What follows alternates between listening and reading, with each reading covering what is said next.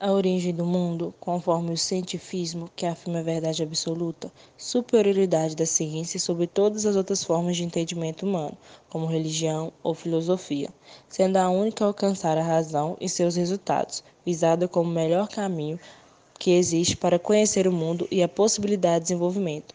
A ciência utiliza o empirismo como conhecimento, que só pode ser derivado a partir dos dados das experiências, ideias e tradições, e outras interações surgidas no ambiente onde se está inserido na sociedade.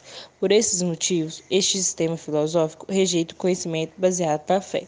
Os pensadores não apenas conduziram o pensamento filosófico, mas também praticaram e criaram suas próprias ferramentas de pesquisa.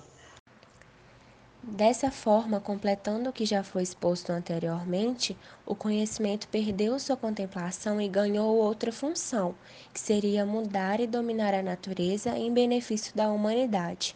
Já a origem do mundo, baseada na fé religiosa, na qual se acredita que esta é a verdade absoluta, a fé, a crença, os dogmas, todos esses fazem com que a humanidade viva em sociedade em que a fé em algo superior não precisa exatamente de uma explicação para o que se sente ou até mesmo para o que se acredita. Já Descartes salvou o saber humanista em crise no final do século XVI e abandonou os axiomas cristãos.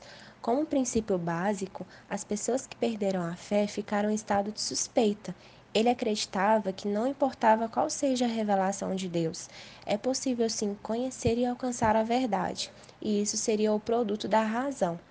Para tanto, ele sugeriu que tomemos atitudes metódicas e que sigamos o caminho do esclarecimento, que parte da suspeita como princípio do funcionamento científico.